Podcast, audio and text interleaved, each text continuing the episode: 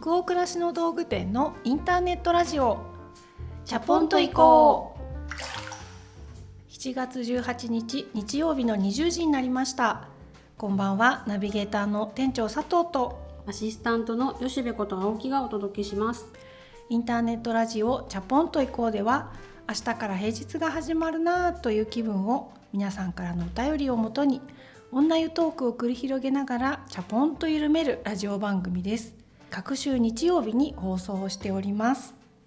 なんか吉部さんの有言実行であずさ特急に乗られたそうで最近。はい。博物館予約してうん。行ってきたんですよ、あずさに乗ってきました。え一人で？一人で。やっぱりね一人がいいんですよね、えー一人で博物館行ってきたの？一人で博物館行きます、で動物園も行きたかったんですけどやっぱりチケットうがんうん。争奪でして、うんパンダがね生まれたこともあってなのうんか,、シャンシャンがねシャンシャンがね。お姉ちゃんになったそうでね、うんそうそれ言いたかった。だ シャンシャンがお姉ちゃんになお姉ちゃんになったっていうのを言いたかっただけなんですけど、よかったね言えてね。よかった。今吉部がパンダに見えてきた。見えてきた。その嬉しそうな顔見てたら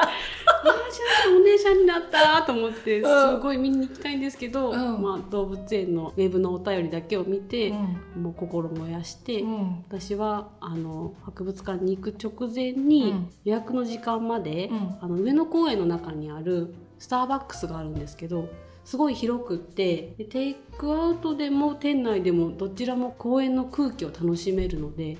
あそこで一旦ほっとしてから博物館に入館するのが好きなんですけど、うん朝一の特急に乗ったのでかなり早く着いたんですね。うんでよしじゃあスタバとあと寒くなってきたら噴水の周りで日向ぼっこしながらあれを読もうと思って「おしもゆ」うん、あ、おしもゆね。はいはい、私も読めました。読みました、はいそうそれを読むぞと思って持ってったのがもう最高の一人時間でしたね。ああ、いいね。で、うん。移動中は自分の作った好きな曲のプレイリストがあって、うん、到着したら素敵な景色でう本面白くって。博物館行ったらもうなんか地球に生まれたことを感謝したくなってと吉部が吉部になれたっていうへ感え。じで過ごせましたね。少し前の回であのあずさんの運転手さんから「うんチャポラーです」ってお便りいただいたことあったんですけど、はいはいその運転手さんがね運転されてたあずさにもし乗れてたら最高ですね。一応先頭の方こうずーっと見てましたけどね あ入ってくると思って ホームに「さ来たぞ」と思ったらじーっと見て、うん本当こういう時間って当たり前じゃなくなっちゃった。から余計に感謝っていうか本当にありがたいなって思っちゃうよね。うん。ねうん。できる時にできることでこれからもね楽しんでいきたいなとはい。思いましたよ。はい。ね、皆さんもどんな最近お過ごしでしょうか？さあじゃあ今夜もチャプラーの皆さんからお便りたくさん届いておりまして公開している映画「青化けのテーブル」のご感想も映画の感想フォームだけじゃなくてこの「チャポンと行こう」のお便りフォームの方にもですねすごくたくさん送っていただいているのでそれも含めてご紹介していきたいと思います。京都府にお住まいのラジオネームまゆママさんからのお便りです映画青化けのテーブルを見た後興奮冷めやらぬ状態で一言だけと思い人生初のお便りを勢いで書いています。今日は家族に協力してもらって約20年ぶりのレイトショーを見に来ました。映画自体好きでしたが結婚後は3人の子育ての中で自分というものをずっとずっと後回しにして生きてきました。懐かしい青春のほろ苦さを思い出しつついくつになっても始められるという春子さんたちの言葉に心の奥底に蓋をしようとしていた気持ちが揺さぶられましたまた涙が溢れそうですがしぶとく諦めず若者の希望になれるよう自分の気持ちに嘘をつかずに生きていきたいと思いました佐藤さん、吉部さん、スタッフの皆様、そして映画に関わってくださったすべての皆様、本当にありがとうございました。またお便りします。京都で見てくださったんですかね。ねえはい、まゆママさんありがとうございます。20年ぶりのレイトショーですって。嬉しいな、ありがたいです。なきっとお忙しかったんでしょうね、ずっとね。うん私もすごく映画が好きなのでそれこそコロナになるまではうん。一人時間っていうと割としょっちゅう映画行ってる方ではあったと思うんですけどそれなりに定期的に行っててもレイトショーってね、めちゃくちゃ特別な体験っていうか時間なんですよね。うんしかもね私たちが作った映画を見てくださるタイミングがそのくしくも20年ぶりのレイトショーになるなんてと。本当に嬉しいしありがたいなって思ったんですけど、ね、自分の気持ちに嘘をつかず生きていきたいと思いましたとかね、すごい前向きな気持ちを映画を通して思ってくださったということですごく作った側としては本当に嬉しい。ありがたいです。はい私もこの間2回目昨日家族で見に行きました、うんうんうん、息子くんも昨日初めて見たってさそう。ちょうどさっきお兄ちゃんからそう聞いたわ。本当、うん、いや中学生がね、うん、ほこほこしてたよ。ほこほこしてた？ほこほこしてた。どこが良かったっていうのもいっぱい言ってくれて。本当？そうそれが嬉しくてまた。いやいいやつやなみたいな。おいっ子じゃない、はい、私としては。だからおばとして今頭を撫で回したい撫で回した。ねもう撫で回しちゃいけない年齢になってきてるけど一個はね。いや甘んじて撫でられると思う多分。撫で回される撫で回してやりたい気持ちでいっぱいですわ。そっか。ねいろんな方が見てくださってるの本当にありがとうございます。じゃあ次のお便りも行ってみましょう。神奈川県にお住まいのラジオネームすみかさんからのお便りです佐藤店長吉部さんこんばんは。いつも女湯トークに浸かりながら心と体をほぐさせていただいております。昨日母と2人で青葉家のテーブルを見に行きました。映画が素晴らしかったのはもちろんのこと北欧テイストの服や小物を身にまとっておられる方々と一緒の空間で時間を共有できそこにも感動しました。劇中では友よのプロデュース癖が周りの登場人物に影響していました。私にも重なる部分があり旅行や食事は率先してプロデュースしてしまいます。そこで質問なのですがお二人は食事の予定が決まったら率先してお店を選ぶタイプですか？またお二人で行く場合はどちらが選びますか？気になったのでお聞かせください。あありがとうございます。美香さん、映画をお母様と二人で見に行ってくださったということで、本当にまずはありがとうございます。で、そうあの智代っていうねその春子の旧友役市川美和子さんが演じられてる智代という女性が出てくるんですけど彼女が結構プロデュース癖というか周りにああした方がいいんじゃないこうした方がいいんじゃないってこう仕切るようなまあ、癖があるっていうキャラクターとして描かれてるんですけれどこの澄香さんは友よに重なる部分があるって感じられたんですね。うん、ね。うん、食事の予定が決まったら率先してお店を選ぶタイプですか？お二人で行く場合はどっちが選べますかっていうご質問いただいてますけどもこれどうですか吉部さんは？集まるメンバーにもよるかもしれない。んなんか美味しいものすごい知ってる人がいるって分かってたら、こういうのが食べたいんだけどってジャンルだけ言ってみて聞いてみるとか、こういうの食べたくないってこうみんなに同調してもらって その人にお店聞いてみるみたいな。なるほどなるほど自分にはあんまり引き出しがないから、うん、せめてどんなジャンルにするかっていうのは参加した方が決めやすいかなと思って伝える、率先する資質がないかもしれない。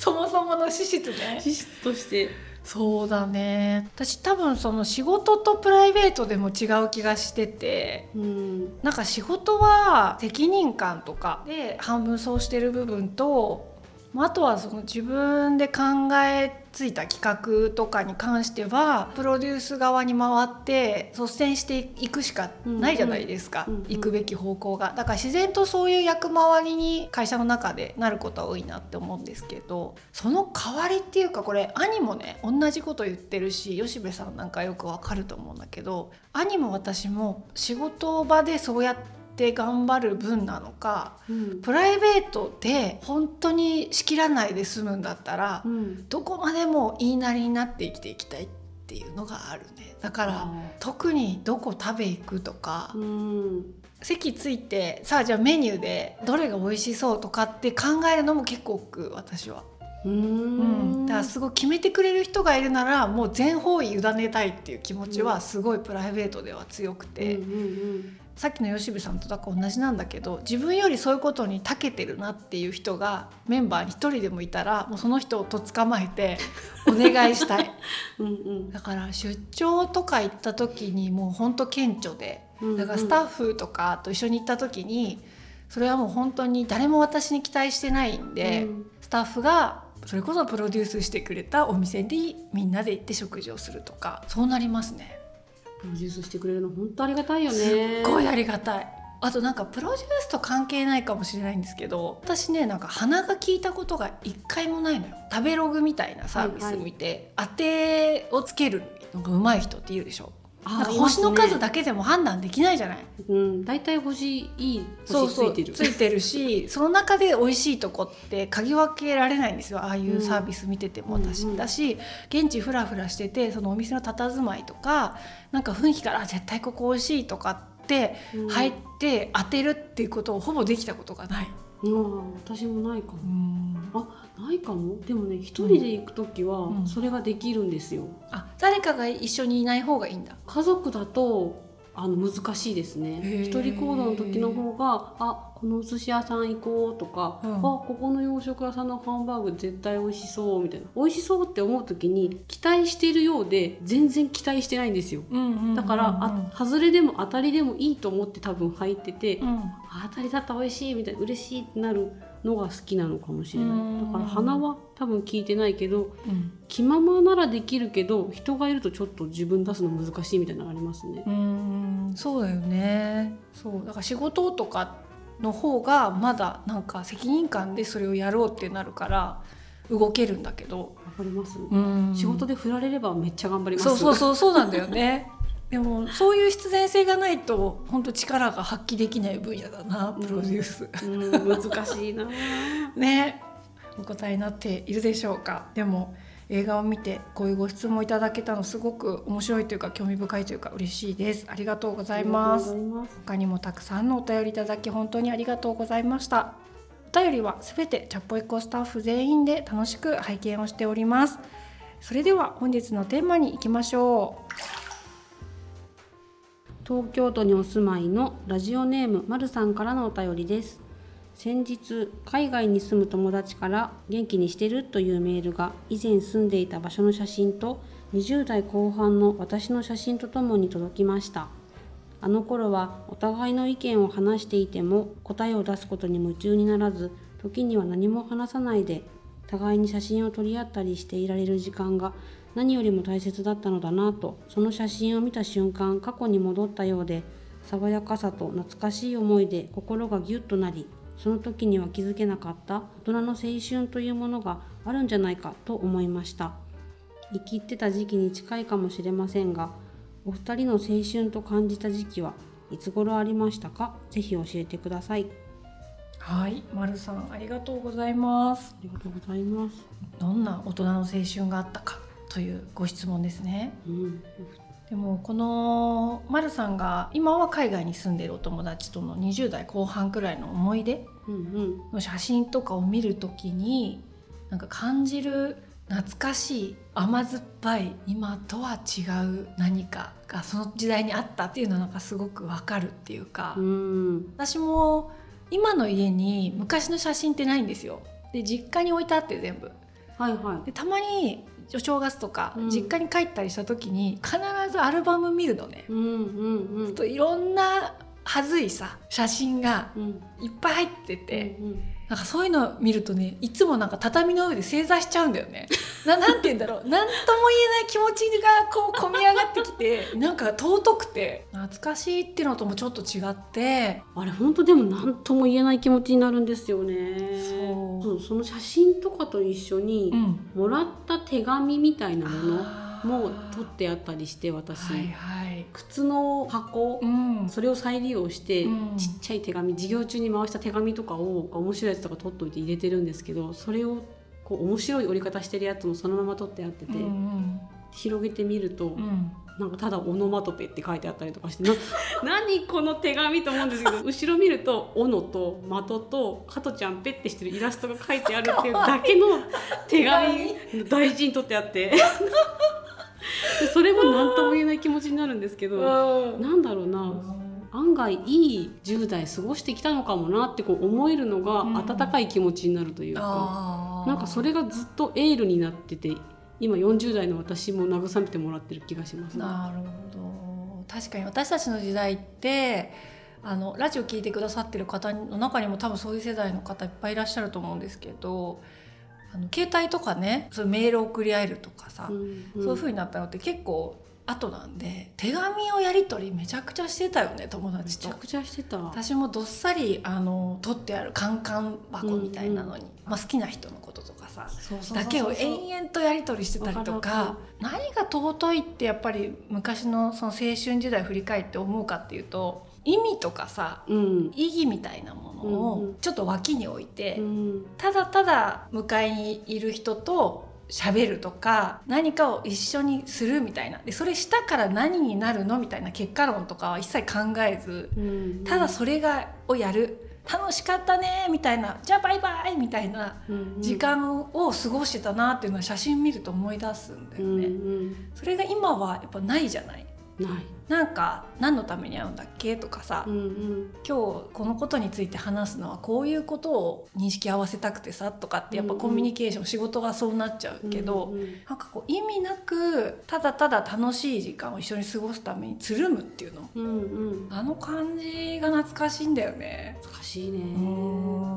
漫画がある友達の家に行ってただ漫画読んでるそうそうそうそう。ずっとお菓子食べてさうん。一緒になんか夕方のドラマ友達ん家で見まくってるとか、うんうんで働いてるその子んちのお母さん帰ってきたらパッと姿勢正して「お邪魔してます」みたいな。急にコップ片付けたりして そういう感じが10代もあったし20代とかもなんか免許を取った後とかに首都高とか夜中にドライブしまくって、うん突然ベイブリッジまで行ってみようとかうん。うん夜中の1時とかにさ、うんそうするとなんかすっごい飛ばして競争みたいなのしてる人夜中いるんだよね。あの 走り屋みたいな人いるのよ。真夜中の首都高って。うんうんそういう怖さをさ初めて知ったりとか、でそれで夜中ドライブして友達ん家帰ってきて親とかに連絡もせずそのまま友達ん家で朝まで遊んで寝ちゃって起きたらその友達に油性マジックで顔落書きされてるとかね漫画みたいなことそそういうこともやってたりとかして「消えないじゃん!」とか「どうどうやって明日バイトこれで行けばいいのこの顔で」みたいななんか不毛今思うとなんかなんか一個一個がもう何の意味もないね、うんもう立派な大人なんだけどさ成人してあ。ー面白いだから何だったんだろうって思うけどもう取り戻せないよね。あの無茶な感じ無茶で無駄な尊い時間。けどあった？そういうの吉部さん。あったあった。まさに同じことしてました え落書き？落書きはしてないけど なんか10時頃に集合してバイトがとうんうん。か仕事がみんな終わって、うん。10時頃になぜかご飯食べる約束して、うん田舎だからみんな車持ってて私乗せてもらってて、うん。今ぐらいの時間にどこどこに行ったら何やってるんだろうねみたいな仮説を立てて行ってみたら本当にやんちゃな人たちがこう 騒いでるっていう情景しかなくて「あ怖い」って言いながら。もっとやんちゃんには上がいるんだよね。そうやんちゃには上がいて怖いって言いながらファミレスにみんなで行くっていう。行き場がないからドライブを延々しながらそこで喋るしか車内でみんなで。まだ解散はしたくない。そうそう。でもどこかに行くのは怖いみたいな。そう。そうそうあ本当に20代前半とかってそういう青春って当時全然思ってなかったんですけど、うんまあ、ある青さというか、うんうん。そういうのすごくあったなとか思い出すしなんか私その同じぐらいの22ぐらいで初めて自分の貯めたお金で、友達と一緒に海外旅行に行くっていうのが、女友達と2人でね行ったんだけど2泊3日だったか3泊4日のグアム旅行うに、ん。それすっごい覚えてるしその写真もやっぱアルバムの中に挟まっててグアム旅行記みたいな、うんうん。日記とかもその時初めて自分でつけたのよワープロへでー。ワープロだよ。大事なことだから2回2言ったよ。回言うけどワープロで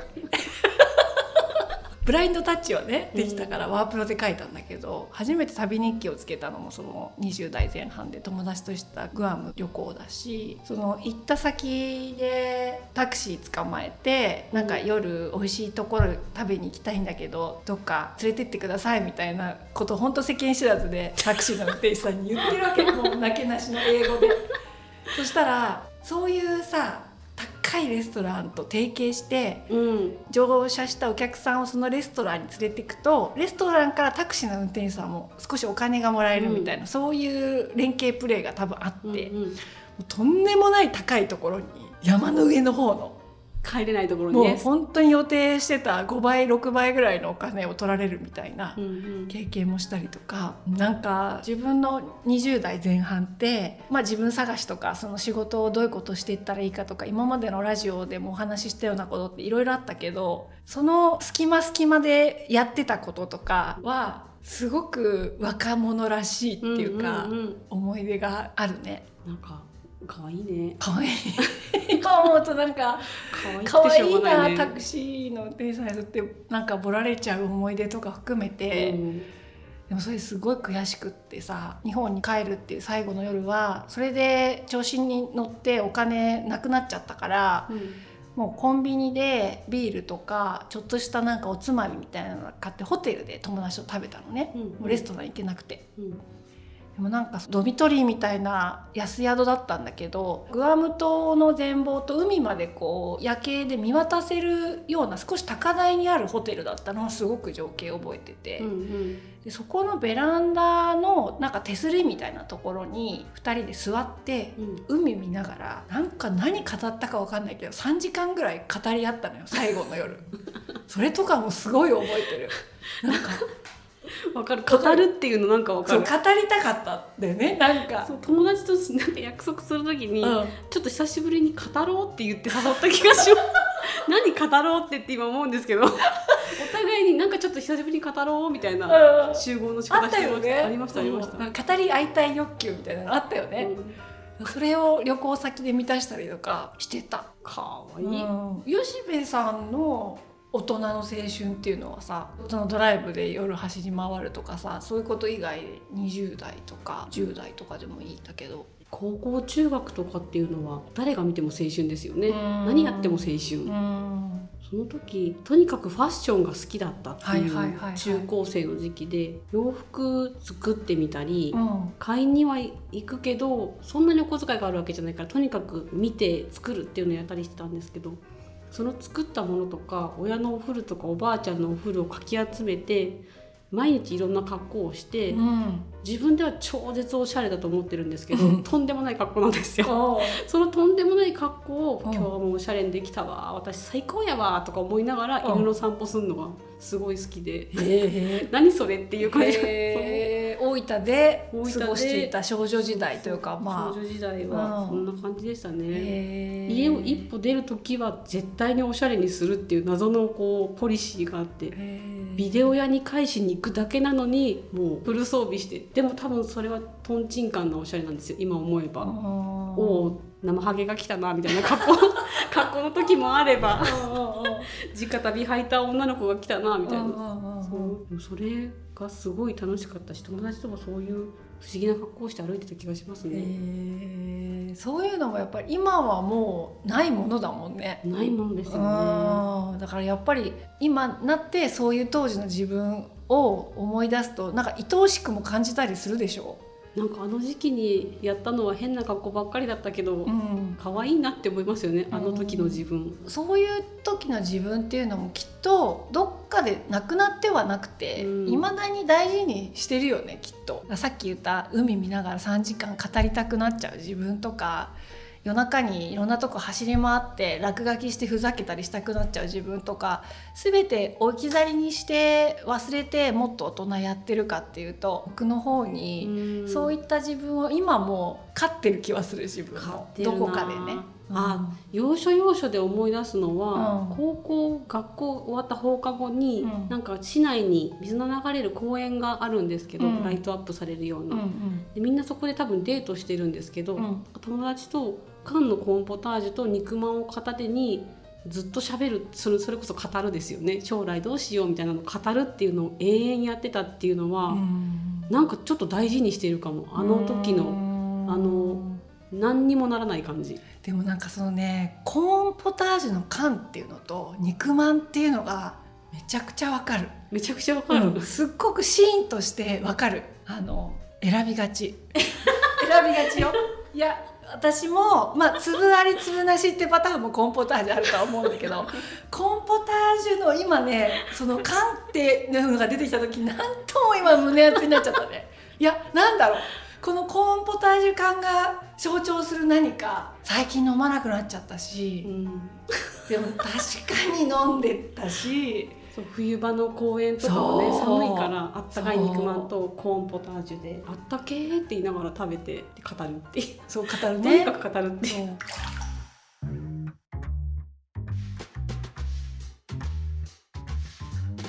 なんかあとやっぱり思い出すのは20代前半だった時とかはお便りくださってるまるさん生きってた時期うん。とかっていう質問もあるんですけど、なんか逆の生きりというかはいはい。今多分「チャポンと行こう」で私のこの感じとお付き合いいただいてるチャポラーの皆さんはあ沸騰してくなこの人とか結構熱いところあるなとか、うんうん。愛のあるツッコミたくさんお便りでいただいてあのこういう個性をねなんて肯定して聞いてくださる方が多くてすごいありがたいんですけど、若い時の自分ってそういう自分すごい隠してましたね。熱い部分を。うん。隠せてた、隠せてたかは分からないけどそれを出していこうって結構自分の中で決めたのって20代の終わりぐらいなんで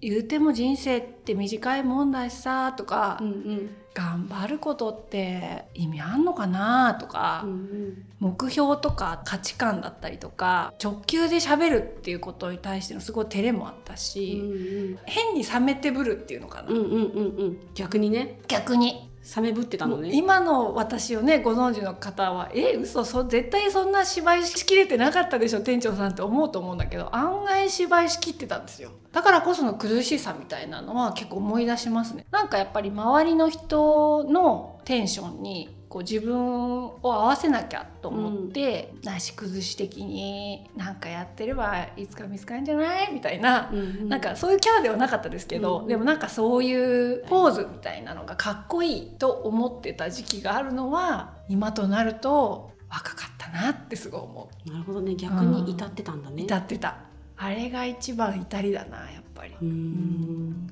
熱ぶらないっていうのもね確かにでもそういう雰囲気ってなんとなくありましたよね。ちょうどやっぱりこうバブルが弾けてとかで就職氷河期とか来てとか、うんなんか今まですごくこうなってったらっていう世の中の理想みたいなのがうん。ちょっと揺らいだりもした時代だと思うから、いろんなそのサブカルチャーだったりとか、アウトロー的なこう価値観とかも、うんかっこいいものとしてすごい目に映りやすかった時代でもあると思うんだよね、その多感な20代前後の時期っていうのが。だからこそなんか今まで言われてきたこととかに乗っかっちゃってもさみたいな。今顔が見えみんなに見せられないのが、ね。すごい顔して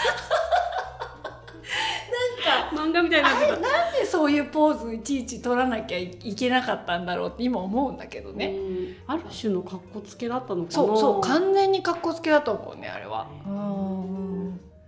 からそういうことがむしろあ自分をダサくしてるなってうん。気づくのにやっぱりそこから6年ぐらいはかかってるから、うんうん。長い道のりだったなって思うんですけどね。でもああいう時を経てまた今があるのでうん。無駄な時間を過ごしたとは全く思ってないんだけど、うん。自分として生きれるようになっていくのにめちゃくちゃ人生って長い時間使うなっていう、うんうんでうんまだまだこっからもそういう時間って続くと思うから、はいはい。やっとなんか自分っていうその宿題がうん。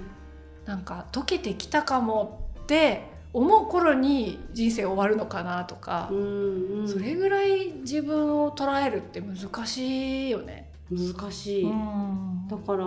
この過ぎた時間全部をこう見渡してみるとうん今は分からないけどこの瞬間ももしかしたら20年後には青春なんだろうなってこうなんか思う時があって、振り返れば常に過去が青春なのかもね、かもね。その年になった時に10年前を振り返れば、70歳になった自分が60代思えば、うんあんなこと考えてまだまだ私って青かったわねとかって言いたいね。言いたいよね。言えてたらですすごい理想的なおばあちゃん。本当だね。あら素敵。楽しみ。だからその時々いいと思うようにさ生きていくしかないっていうことだよね、うん。20代の時はそれがいいと思って一生懸命くるぶってたんだもん。うん。悪気はないから、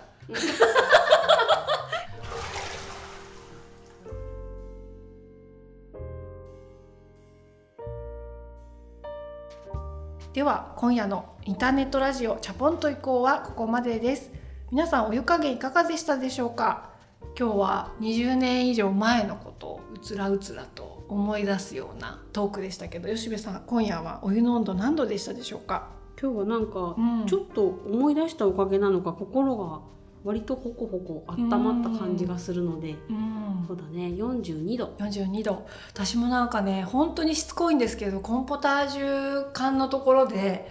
ガッとこうなんか エモいって。エモいそれですっていうその象徴的なシンボルってすごい思いました。飲みたくなっちゃった久しぶりに。では今日も皆さんの気分が少しでも緩まると嬉しいです番組は北欧暮らしの道具店のサイト上やアプリに加えて YouTube や Apple Podcast、Spotify、Google Podcast や Amazon Music 合計7カ所で配信をしております。ぜひご自分のライフスタイルにフィットしたプラットフォームでお楽しみくださいね。引き続きお便りも募集中です。感想ご意見ご質問などサイトやアプリでチャポイコ最新記事を検索していただきページ後半にあるバナーよりお送りください Spotify などの場合は説明欄のリンクからお便りフォームに飛ぶことができます。全国のチャプラーの皆さんお便りお待ちしてます。次回のチャポイコは8月1日日曜日の夜20時を予定しております。それでは明日からもチャポンと緩やかにそして熱くいきましょう。ナビゲーターの店長佐藤とアシスタントの吉部こと青木がお届けしました。それではおやすみなさい。おやすみなさい